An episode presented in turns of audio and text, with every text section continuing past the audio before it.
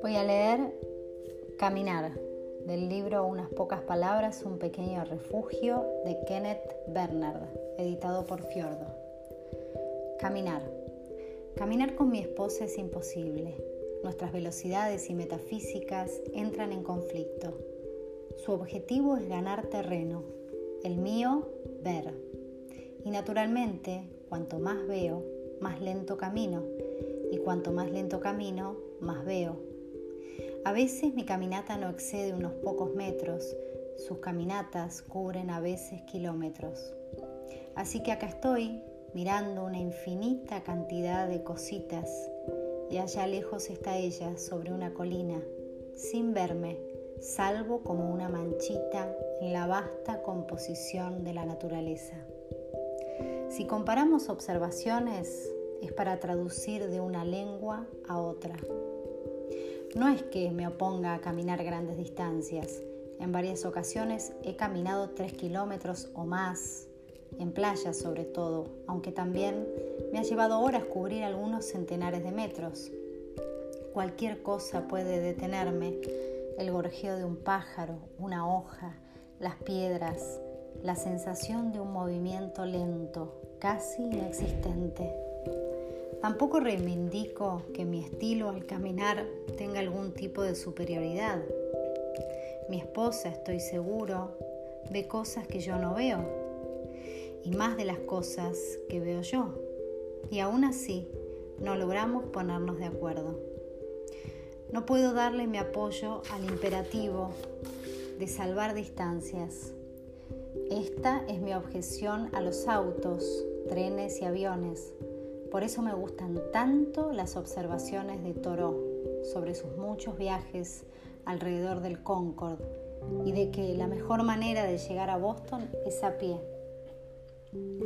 Supongo que llegar a Boston le habrá llevado la vida y en realidad nunca llegó. Llegar seguramente lo habría matado.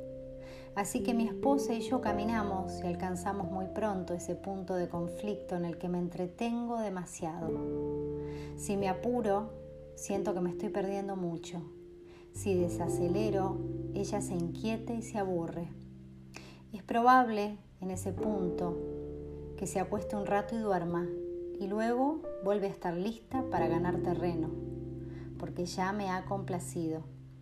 Y aunque entonces la acompaño en sus largas caminatas, no siento que me haya complacido. La dejo pasar. Es importante, pero no lo suficiente como para entrar en detalle, porque nuestra diferencia es fundamental. Un incidente reciente puede señalar cuán fundamental.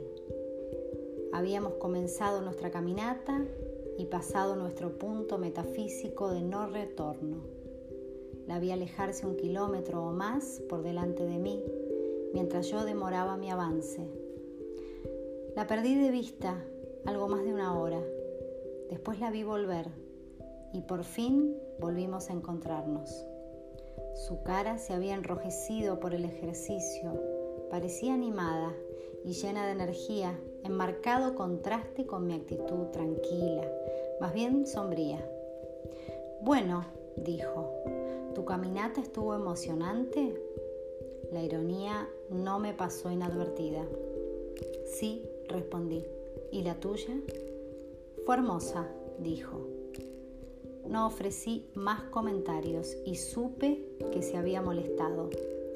Una cosa era no caminar y eso era ya bastante malo. Pero lo menos que podía hacer era decir algo sobre mi tiempo o preguntar por el de ella. Al final estalló.